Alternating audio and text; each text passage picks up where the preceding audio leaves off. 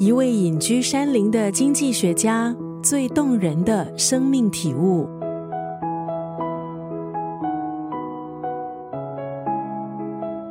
在瑞典，每三十个人就有一个人看过这本书。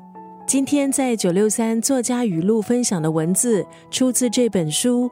我可能错了。去年一月，经济学家比约恩辞世。我可能错了，是比约恩的最后一本书。当年二十六岁、事业有成的比约恩，即将成为跨国企业最年轻的财务长。当时的他选择抛下一切，到泰国森林展开十七年的出家生活。这本书的书名《我可能错了》，正是比约恩在寺院中所领悟到的最有智慧的工具。简单的这句话，帮他撑过了十七年之后，再回到瑞典，还有之后罹患渐冻症，逐渐走向死亡的日子。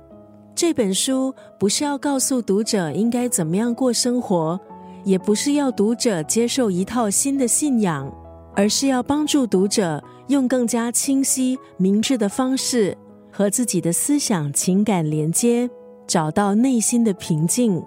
今天在九六三作家语录就要分享这本书，我可能错了当中的这一段文字。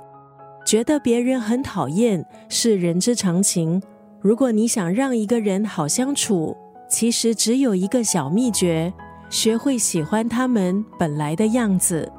一本在作者确诊绝症之后写下的书，在书里，作者比约恩回顾自己一路走来。在森林里的寺院，漫长的修行旅程，透过这样的方式，也提醒我们，以谦卑、轻松的方式过活，才能更接近快乐。